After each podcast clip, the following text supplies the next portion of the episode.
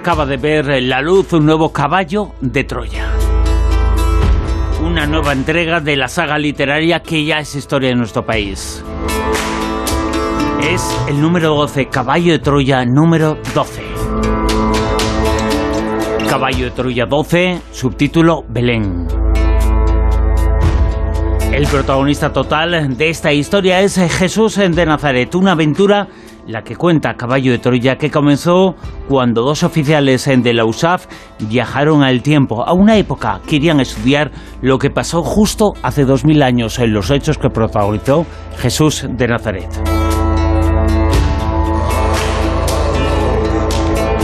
Y el autor de ese libro del 1, el 2, el 3 hasta el 12 es Juan José Benítez, JJ Benítez. Y estamos con él ya, en la Rosa de los Ventos. Juan José, muy buenas, ¿qué tal? Muy bien, muchas gracias. Caballo de Troya 12, nada más y nada menos. Oye, ¿dónde están el 10 y el 11? Porque están, pero no están. Porque hace unos meses, hace unos años, apareció el Caballo de Troya 9 y de repente el 12, pero tiene su explicación. Sí, el, bueno, después del 9 aparece el Día del Relámpago y luego el Diario de Eliseo y finalmente Belén.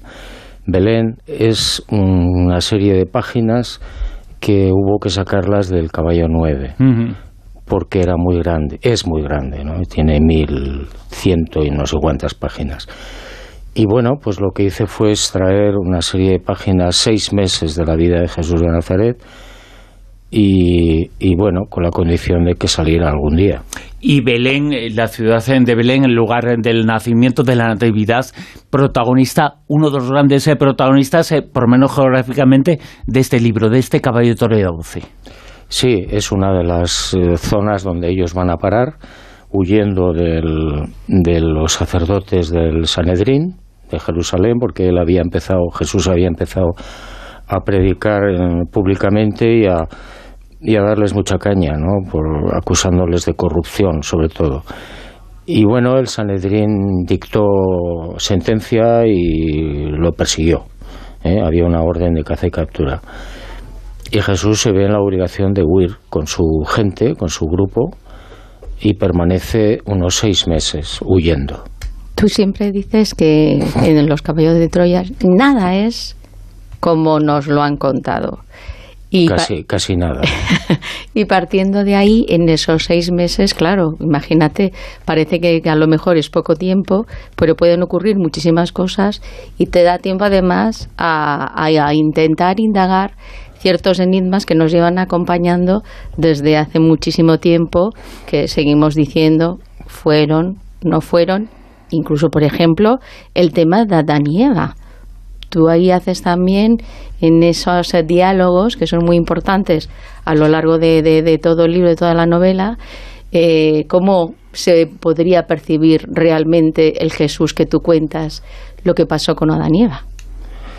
Bueno, sí, ahí se explica en una de las conversaciones, creo recordar, eh, de qué es lo que sucedió. No tiene nada que ver con la manzana, ni con la serpiente, ni con nada de esto, sino que hay dos historias, para mí son muy interesantes. Una, eh, en un momento de la historia de la humanidad, hace probablemente millones de años,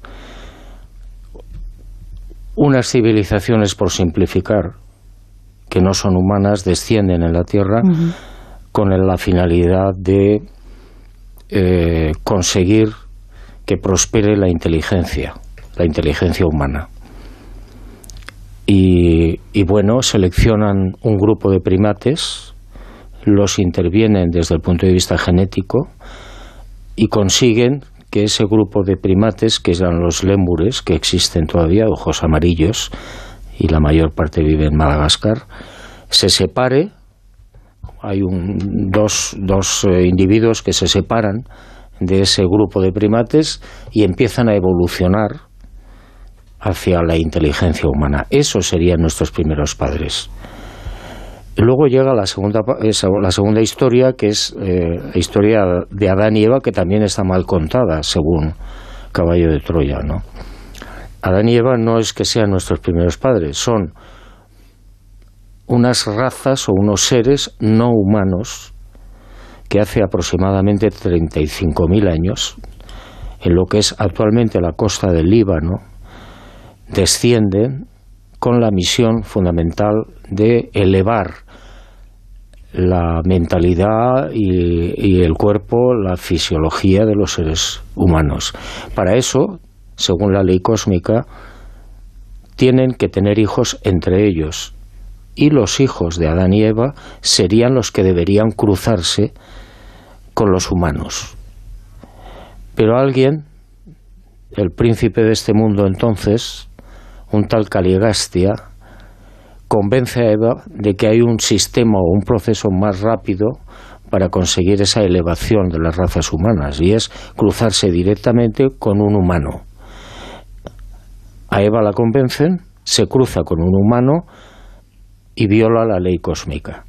Esa sería probablemente la verdadera historia. De lo que nos han contado del pecado original, que siempre la mujer es la mala malísima. Sí, y bueno, luego eh, Adán lo que hace es, como ama a Eva, no la deja sola a su suerte y se acuesta con una humana. Con lo cual los dos pierden un montón de atributos que tenían y son expulsados, no del paraíso, sino de la ciudad donde vivían. Y son expulsados por los propios humanos.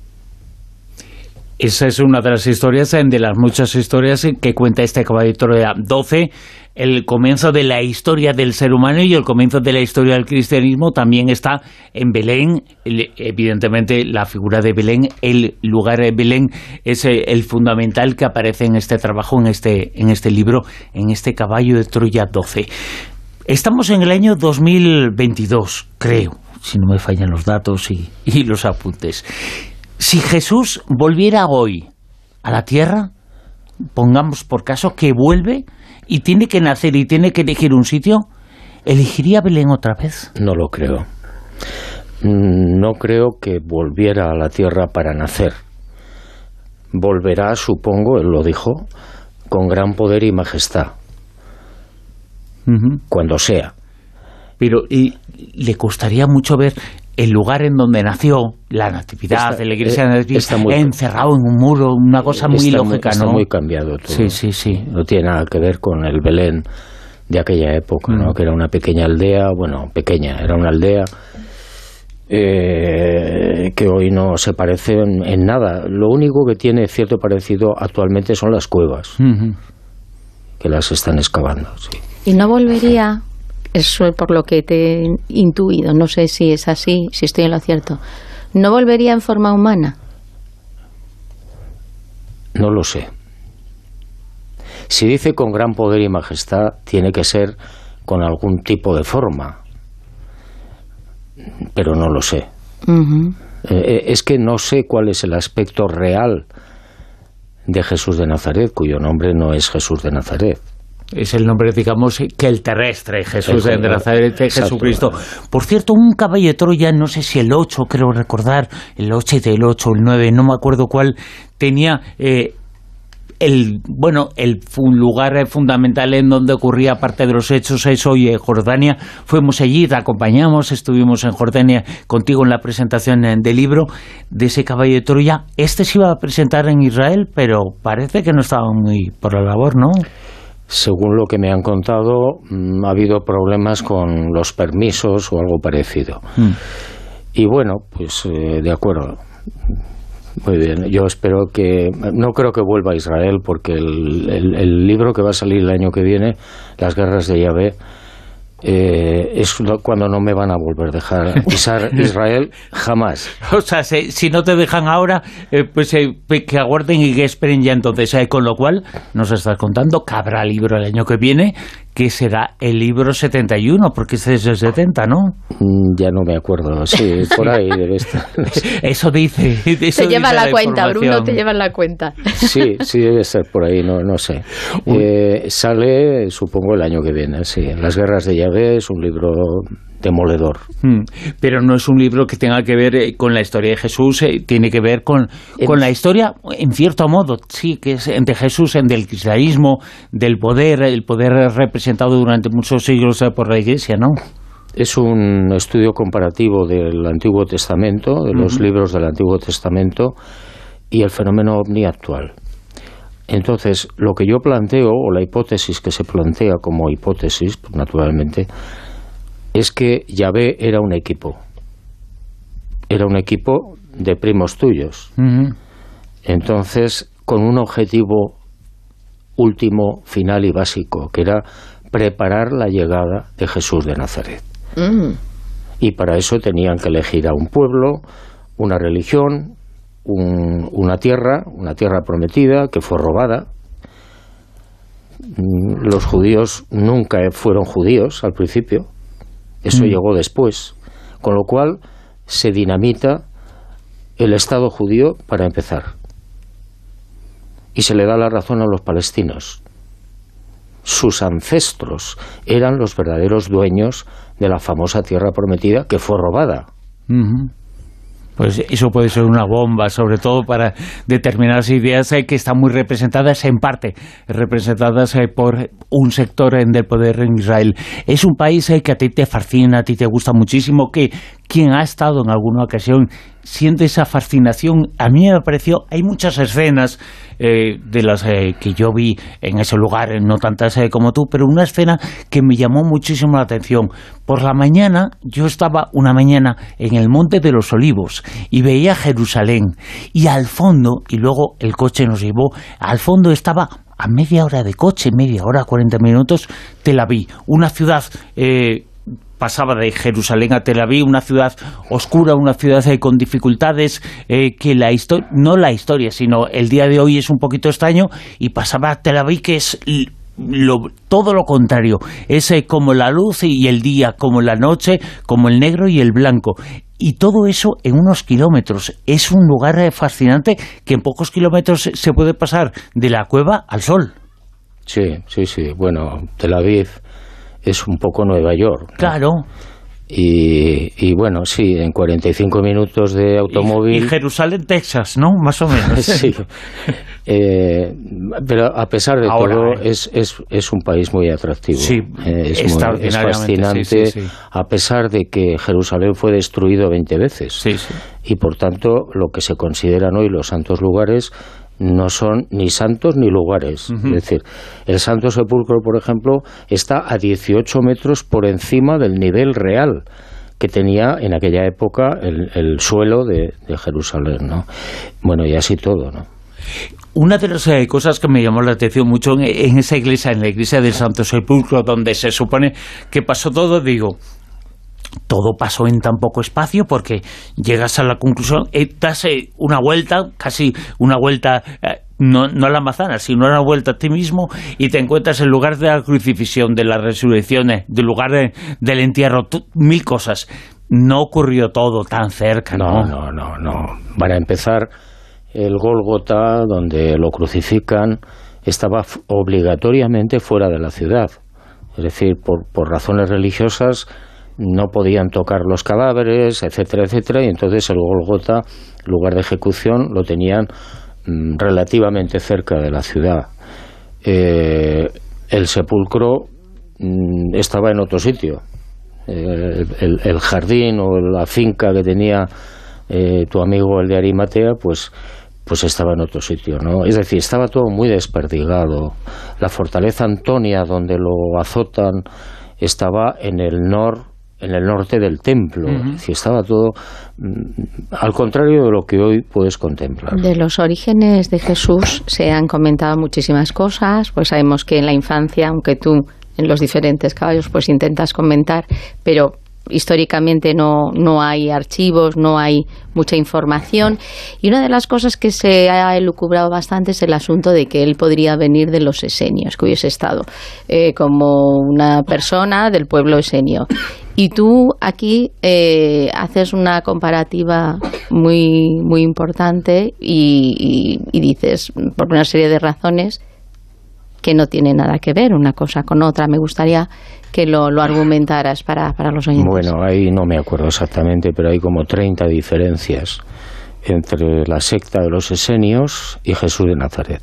¿Se conocieron entre sí? Por supuesto tanto los esenios oyeron y escucharon hablar de Jesús y contemplaron probablemente algunos de sus prodigios y sus palabras, y eh, Jesús de Nazaret conoció a algunos de los esenios porque eran lo que llamaban ellos rofés, es decir, médicos o auxiliadores que estaban en los pueblos, en las ciudades o eran ambulantes.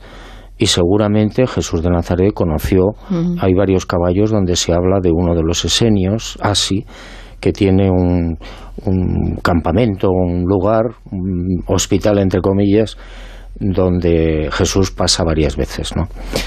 Pero los esenios tenían una forma de ser y de pensar totalmente distinta a Jesús de Nazaret. O sea, los esenios rechazaban a los enfermos, a los leprosos, a los ciegos, no querían saber nada de las mujeres, eh, mm, tenías que estar dos o tres años de prueba para que te admitieran, tenías que entregar tus bienes a la comunidad, en fin, hay como 30 grandes diferencias entre el pensamiento de Jesús de Nazaret y su comportamiento y el de los esenios. Eh, no tienen nada que ver, aunque algunos han querido vincularlos, pero no es cierto, es decir, no, no es así. Sí, tenemos eh, que hacer, eh, ya sé que eh, todas las divisiones, todas las clasificaciones que se hagan pueden resultar odiosas, pero tu trayectoria como escritor digamos que la podemos dividir, yo personalmente lo hago en tres etapas. La primera de investigador ovni puro y duro, con libros de otros temas, eh, pero sobre todo de investigador ovni.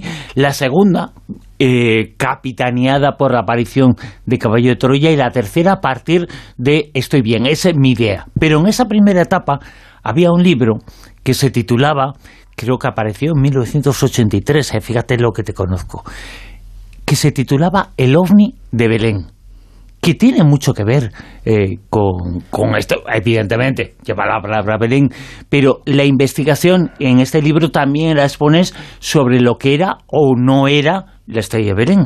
Exacto, sí. Yo hice un estudio bastante exhaustivo de las razones por las que la famosa estrella mm, no podía ser ni una conjunción planetaria, como afirmaba Kepler, ¿Por qué? Pues porque una conjunción planetaria es la aproximación de dos estrellas o dos, luceros, pero duran siempre como mucho dos, tres días. A continuación se separan y, el, viaje de los magos o de los eh, sacerdotes o, o, lo que fueran de, desde la zona de Ur de Caldea, actual Irak, hasta Belén, son tres meses largos. No hay ninguna conjunción planetaria que permita guiar a una caravana y sobre todo de día, porque las conjunciones se ven por la noche y las caravanas caminaban de día, no de noche. No podía ser una estrella por las razones que estoy diciendo, es decir, las estrellas se ven de noche. No hay ninguna estrella que pueda conducir a una caravana y que la pueda conducir con tal acierto que se coloque encima de la casa donde está el niño. Entonces, claro, ¿a dónde terminas, eh, dónde vas a parar? Pues a un objeto no identificado que todos imaginamos o suponemos o, creemos por quién iba tripulada eh, esa nave, ¿no? Una nave. Mm, bueno, pues eh, al final cuando lo estudias medianamente en serio, con todos los argumentos científicos posibles, te das cuenta de que no se sostiene que sea una estrella o una conjunción. ¿Y qué es eh, lo que podía hacer esa estrella ovni de Belén? Una nave. Una nave no humana porque estuvo varios meses allí, subía, bajaba, eso lo dice y los conducía en el camino, repito, de tres meses largos, rodeando el desierto del Nafud hasta, hasta Belén.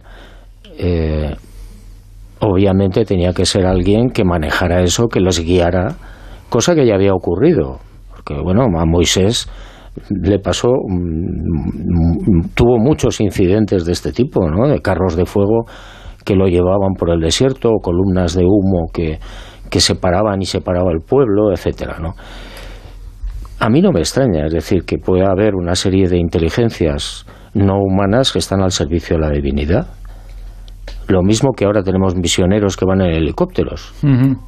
Del Padre Azul, que tú haces siempre mucha mención al Padre Azul, que es tan importante, incluso cuando hablas de los prodigios que hace Jesús das esa, esa luminosidad, ¿no? Como que se queda todo, todo en azul, como que es el momento en el que se está produciendo eso.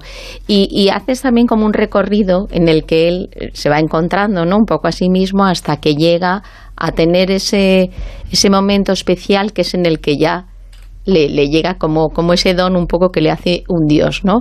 Lo que yo no sé es si antes de que llegara ese momento él ya tenía la posibilidad de hacer esos prodigios o es cuando ya le llega ese don, cuando ya es cuando puede realmente pues hacer esas maravillas. Yo eh, leyendo los caballos, los he leído tres veces creo, cuatro, mm, deduzco que por lógica, para vivir de verdad la encarnación en la tierra como hombre, Jesús de Nazaret no es consciente de su divinidad hasta que ya es relativamente mayor. en, en, aquella época la expectativa de vida rondaba los 45 años más menos.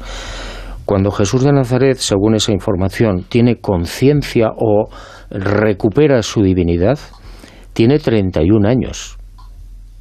Es relativamente mayor para aquella época.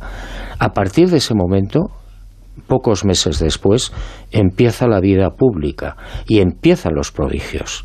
Es decir, que los prodigios o los milagros eh, surgen cuando él ya tiene posesión de la divinidad, que yo no comprendo. O sea, yo no consigo entender cómo en una mente humana o en un cuerpo humano puede haber una naturaleza divina, pero lo acepto.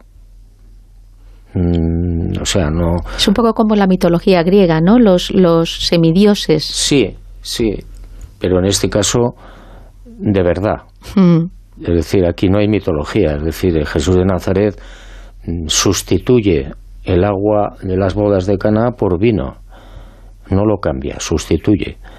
¿Cómo se hace eso? Hoy podríamos quizá aproximarnos, porque es cuestión de hacer desaparecer 700 litros de agua y durante menos de un parpadeo colocar allí vino. Ni David Copperfield, el mago. Pero bueno, hoy más o menos lo podemos entender un poco. Gracias a la tecnología, que no existía hace dos mil años. Claro. O, o, no existía en manos de quien creíamos que la tenía que tener. Claro. Yo siempre digo que en, en, el, en la olla de los endemoniados, en las curaciones que hacía Jesús, ahí había muchas historias. Probablemente había síndrome de Down, había autistas, había epilépticos, había esquizofrénicos, etcétera, etcétera. ¿Cómo consigues curar a un síndrome de Down? Tienes que cambiar toda la carga genética de esa persona, que son trillones de células. Hoy no tenemos ni idea de cómo se hace ¿Y en los ciegos? ¿Eh? Tres cuartos de lo mismo. No, los ciegos, claro. O un señor que le falta una pierna, eh, que, ¿cómo, ¿cómo consigues que le crezca la pierna? Hombre, hoy hay implantes, ¿no? Y se puede, pero, pero en aquella época, hace dos mil años, mm, no había nada de esto.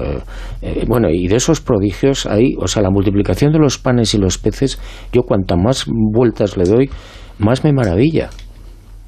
Porque ¿cómo consigues? Bueno, había incluso, se cuenta ahí en los caballos, que trataban de, alimentar a la gente con, los panes, los peces y un cubo de arroz, que tiene la mala fortuna de que se cae, se derrama y no se multiplica. Pero bueno, ¿y cómo haces? O sea, tú partes una hogaza de pan, le das un trozo aquí al paisano que está al lado tuya, y, cuando el paisano le pasa al siguiente el trozo, él sigue con el suyo más otro. Bueno, es, es, como de locos, ¿no? Y otra figura que aparece muchísimo en este libro, sobre la que tú has hablado en los anteriores y también ahora en Torre 12, es una figura importantísima, hace dos mil años, sobre la cual se ha escrito mucho, se sabe poco, pero es un personaje que es fundamental para conocer no en el sentido positivo, pero fundamental para conocer el resto de la historia. Hablamos de la figura de Herodes. Herodes el Grande. Exacto. ¿Hubo mm. matanza, no hubo matanza? ¿Qué personaje era? Eh, ¿Qué sabemos de él? Bueno, en, en, la, en los caballos, en el caballo 12, se hace hincapié en este tema, se indaga y se llega a la conclusión de que Herodes cuando se entera de que ha nacido el rey de los judíos, manda matar a los niños menores, a los varones menores de dos años. Eh, manda a la guardia, él tenía una guardia pretoriana mm, gala, de origen galo, que era la que hacía los trabajos más sucios. Y entonces envía estos, a estos sujetos a Belén y su comarca, pero alguien da el chivatazo. Y la, y la gente, de, sobre todo de Belén y de otra aldeíta más pequeña que se llama Gilo, lo que hacen es esconder a los niños en las cuevas. Y cuando llegan los galos, no hay nadie, bueno, no hay niños. Entonces lo que hacen es eh, agarran a los vecinos, los amenazan con matarlos si no denuncian dónde están los varones, los niños. Y son los propios habitantes de Belén quienes denuncian dónde están los, los, infantes. Los matan y violan a las madres y a las hermanas, que es probablemente una de las eh, escenas más dolorosas, ¿no? Sí, las guerras que se hacen muchas veces para dejar mal, pues eso, un, daño psicológico. A mí una parte que me gusta mucho y es la parte humana que tú le das a, a Jesús en referencia con su madre, con sus hermanos, con esa relación tensa, tirante, porque claro, luego ya, cuando ya María se supone que ya ve quién es su, su hijo, como que siempre nos queda como que, ay, mi hijo, tal. Pero también tenemos esa parte, por otro lado, que es como que, dice, pero bueno, no eres el hijo que yo pensaba que, ibas a ser, ¿no? Bueno, es un, es un tema, para mí me parece apasionante, que no está en los evangelios canónicos. ¿Por qué? Porque lastimaría la imagen de María. ¿eh? la dañaría, lo mismo que a otros discípulos por otras razones pues se ha silenciado una serie de situaciones y de hechos. La cuestión es que María está influenciada por la visita del ángel cuyo contenido está cambiado, cuando el ángel la visita y le anuncia, no le dice lo que nos ha contado la Biblia. Ah, le, dice, le dice otra cosa diferente. No habla para nada del reino, del trono de David. Bueno, pero María se queda influenciada por esa visita de un ser luminoso que, que, bueno, que le anuncia algo especial, ¿no? Y ella siempre creyó que Jesús de Nazaret era el Mesías, el Mesías político, libertador, rompedor de dientes, que llevaría al, Estado, a los israelitas, a los judíos, a lo más alto, ¿eh? y a todos los demás a trabajar para ellos, que esa es la historia. Cuando Jesús de Nazaret le dice, no, yo no tengo nada que ver con eso, yo he venido a algo mucho más importante. Empieza el enfrentamiento, empieza el alejamiento, tratan de convencerlo en diferentes oportunidades para que abandone la loca idea de hablar directamente con, con el Padre Azul y no lo consiguen. Y, y la madre muere, o sea, el, el hijo muere y la madre se da cuenta a partir de la resurrección de lo muy equivocada que estaba. A partir de la resurrección, de hecho, dicen o cuentan, eso no está en los caballos, que María tiene aproximadamente un año de vida después de la muerte de Jesús de Nazaret. ¿Eh? Jesús muere el 7 de abril del año 30 y ella muere aproximadamente en el 31 y no eh, su cuerpo no se lo llevan no asciende a los cielos ¿eh? eso es eso es teatro vamos fíjate llevamos media hora hablando había muchísimas cosas del Caballo de 12, que es el libro que acaba de ver la luz, pero tenía un montón de, de preguntas hay que hacerle al a la persona que estamos entrevistando, a JJ Benítez, una persona que eh, hay infinitas, eh, bueno, es que me puedo poner a apuntar y apuntaría eh, 28.000, ¿no? Pero una trayectoria que comienza eh, comienza en Barcelona, que es de donde eres, luego pasas por Bilbao, Barbate, Cantabria y finalmente vuelves a Pamplona, pero en medio, en medio, 100 vueltas al mundo más o menos, ¿no? ¿Cómo? En medio 100 vueltas al mundo. Por lo menos, ya perdí la cuenta. Hay un momento en el que era tan ridículo que llevaba la suma de los kilómetros, pero... Sí, y, las vueltas, pero fíjate que yo recuerdo ser muy pequeñito, eh, leía tus libros y soñaba, imaginaba, y calculaba los eh, kilómetros que llevabas, eh, porque tú lo contabas, los eh, kilómetros en los viajes de investigación fundamentalmente. Y eran muchos o muchos kilómetros. Y escribiste un libro que se llamaba 100.000 kilómetros para los ovnis. ¿Dónde han quedado esos 100.000 kilómetros? Pues la última vez que sumé, que hace muchos años ya de eso, había superado los, los las 100 veces la vuelta al mundo, que son más de 300.000 kilómetros. Sí, sí. tres millones de kilómetros, sí, no, sé, sí. no, sé, cuántos. O sea, eso ha quedado en el prólogo, más o menos, ¿no? Sí, bueno, ya eso no tiene mayor importancia. Es decir, eh, yo he peleado durante 50 años en la investigación del fenómeno ovni y de otras historias. Creo que medio he cumplido. Bueno, medio solamente al 100%. Bueno, eh, se podía haber hecho mejor. Hombre, sí, claro. pero bueno, todo se puede hacer mejor, pero eh, que, levante la mano el primero. El primero que lo haga mejor. No, he hecho lo que he podido. Eh, he, batallado en las carreteras y en los aviones como no puede nadie ni imaginar. Hmm. y bueno, he sacado mucha información que poco a poco la voy sacando a la luz. ¿Eh? que ese es el objetivo. Has sacado a la luz en los últimos años, has publicado varios eh, libros.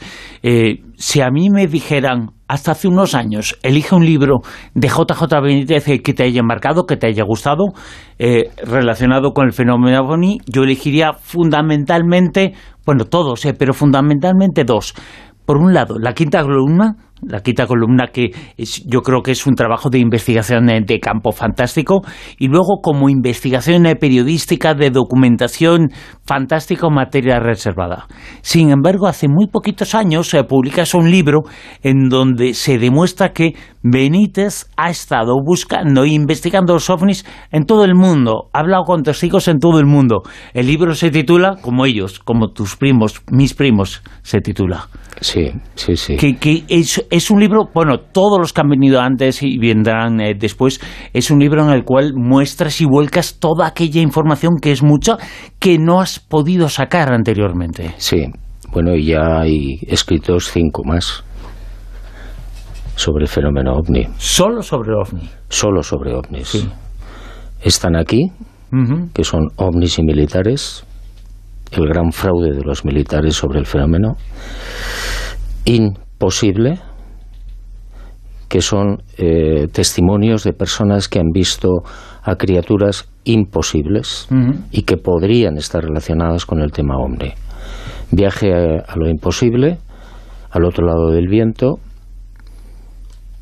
y el otro no me acuerdo, son, son cinco, vamos. Claro, pero es que en tu trayectoria está clarísimo por el periodismo, cuando eh, te pones a investigar el fenómeno OVNI y que no lo has dejado nunca, o sea, tú has estado haciendo diferentes momentos de escribir otras cosas, pero eso lo has estado siempre, siempre manteniendo y de hecho estás comentando que tienes varios libros que vas a volver a publicar y luego cuando haces Caballo de Troya, que es como el subidón de, desde el punto de vista literario, como que la gente te reconoce muchísimo y es tu, tu bandera, ¿no? Independientemente que a lo mejor a ti, pues sí, puede que sean los dos temas, ¿no? Que te apasionan mucho. Por un lado Jesús, la figura de Jesús, y por otro fenómeno ni que hoy por hoy pues sigue todavía elucubrando, dando muchísimo que hablar y, y mira, hasta la NASA está ahora también involucrada intentando investigar a ver por, por dónde viene. Entonces es como que sigue todavía eso, sigue ese recorrido. Y, y yo no sé si mm, cuando tú, por ejemplo, haces mención de lo del el, Padre Azul, también tiene esa conexión un poco con las estrellas, ¿no? Que Jesús viene, puede venir también un poco de ahí de, de las estrellas. Y si hay que tener un un momento especial para tener esa conexión. Tú hablas a veces como que hay que estar pues como en silencio, en contemplación, como que, que es necesario tener ese momento, que por otro lado también lo dices con Jesús. ¿Tú has, tenido esos momentos también? Eh, ¿Eres capaz de relajarte de tal manera que puedas conectarte? Sí, bueno, de hecho lo puede hacer cualquiera. ¿Por qué? Pues porque el Padre Azul, una chispa del Padre Azul habita en nuestra mente, en la mente de todos los seres humanos, estén o no sanos. Entonces, bueno, es muy fácil. Es sencillamente escuchar. ¿Y te ha respondido? Siempre. Siempre. Otra cosa es que yo haga caso o no. Pero siempre. Lo que pasa es que el Padre Azul no grita. No sé si es un defecto. Lo que hace es susurrar. Entonces es muy difícil escucharle, ¿no? Es, eh, se pierde ahí en la vorágine de la vida y del ruido, pero él está en la mente. O sea, eh, desde los cinco años aproximadamente, él habita. Es el misterio de los misterios. Nadie sabe cómo diablos lo hace. ¿Cómo se entera de que una persona, un niño, ha tomado su primera decisión moral? En ese momento él viaja y lo habita para siempre. Por eso mm, el, cuerpo humano es un templo. Yo tenía cinco años, bueno, un poquito más eh, de cinco años, eh, pero era muy joven. Eh, no existía Internet, eh, no existía que buscas las cosas en Internet, que es lo que publicó este periódico en 1968, no, existían el Internet de entonces que se llamaba hemeroteca. Y yo fui a la hemeroteca en la Plaza de España, en Zaragoza, a ver lo que había publicado en 1968 el Heraldo de Aragón, y ahí me encontré unos reportajes eh, firmados por un tal JJ Benítez sobre flora y fauna en Aragón. Sí. ¿Eras tú? Sí, sí, tuve una época en la que, bueno, son cosas de la vida, ¿no? Del, contrato personal que tenga cada cual. En el que yo me entusiasmé con los animales y entonces me dediqué a escribir una serie larguísima de capítulos, uno a la semana, donde yo investigaba con los eh, especialistas del turno y entonces me contaban la vida del cuco y del jabalí y de no sé qué y tal, bueno. Y bueno, yo creo que escribí como 30 o 40 capítulos. Era periodismo puro el que se hacía entonces.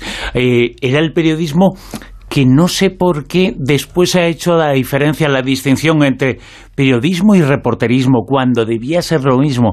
Pero entonces lo que entendemos eh, por el reporterismo se llevaba mucho. Y los de arriba nos invitaban a hacer eso. Sí, bueno, yo creo... Ahora nos invitan a fichar. El periodismo que yo conocí en aquella época era un periodismo de pura raza.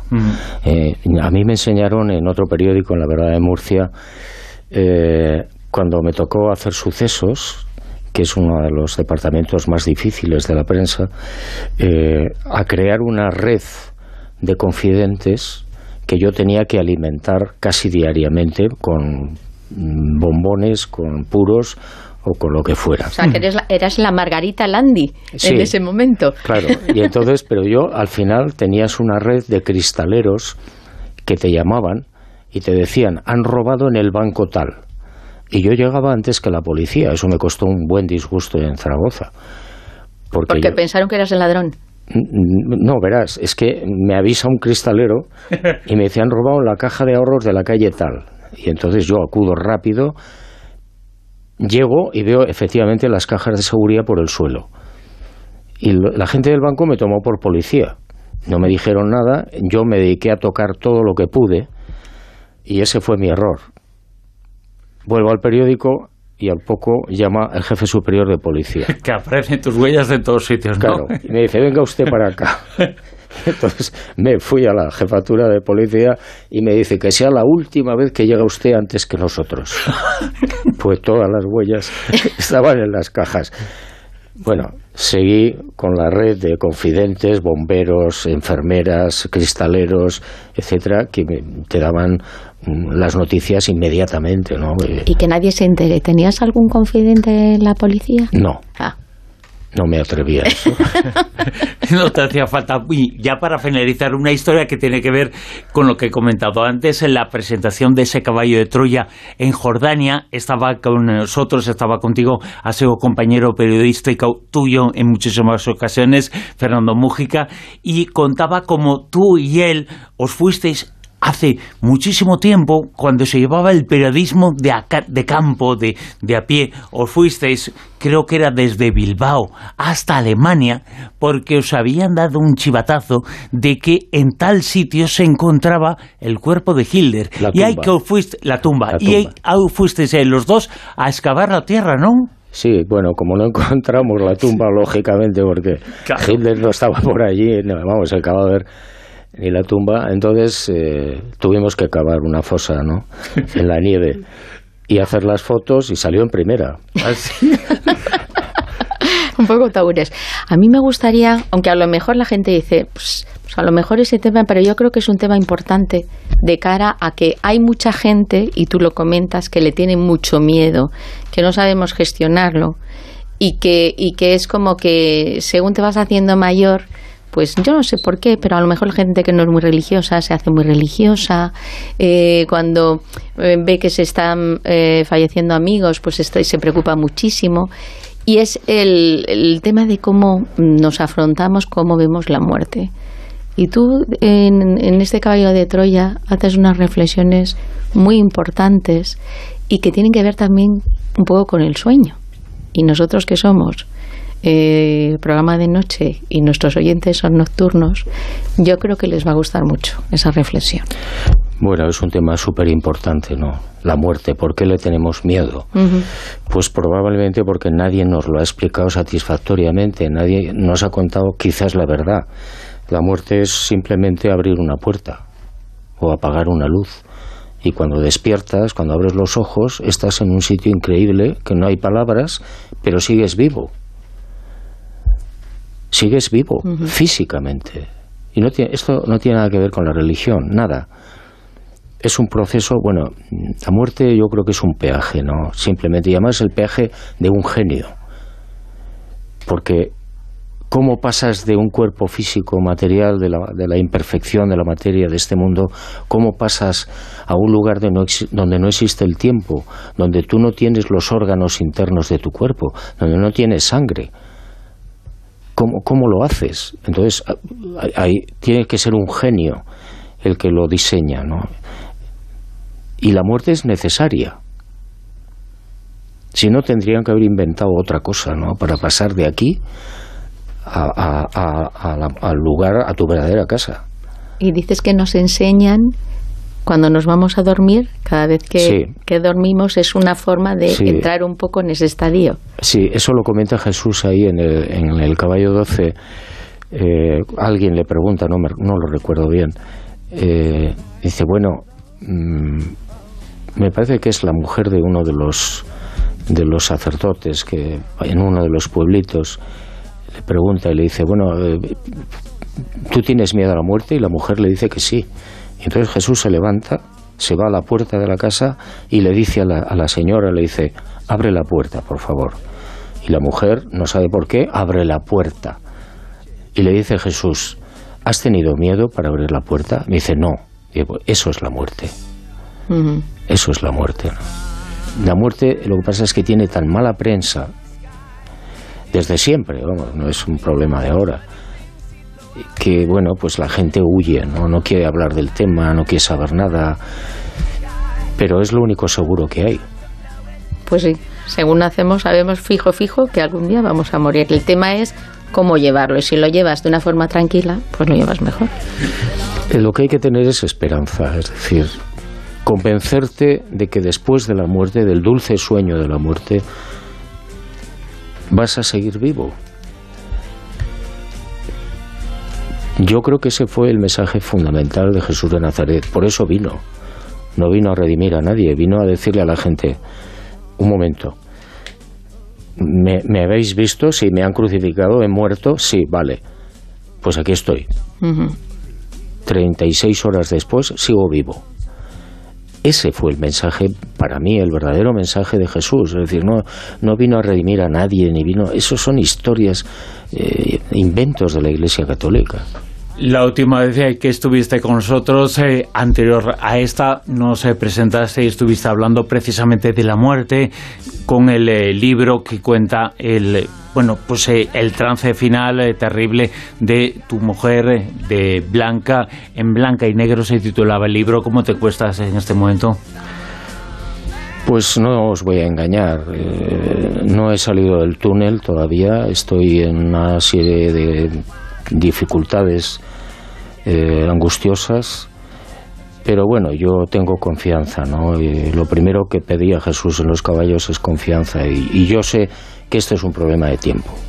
Es decir, tarde o temprano mm, saldré del túnel y, bueno, pues continuaré con mi contrato. Y ella sabes que, que está contigo, siempre. Siempre, sí. Esta canción, eh, Juanjo, se titula, es de un genio de la música, se titula Starman, hombre de las estrellas, y tú eres eh, para nosotros y también para ella un hombre de las estrellas. Gracias, Muchas gracias. Gracias.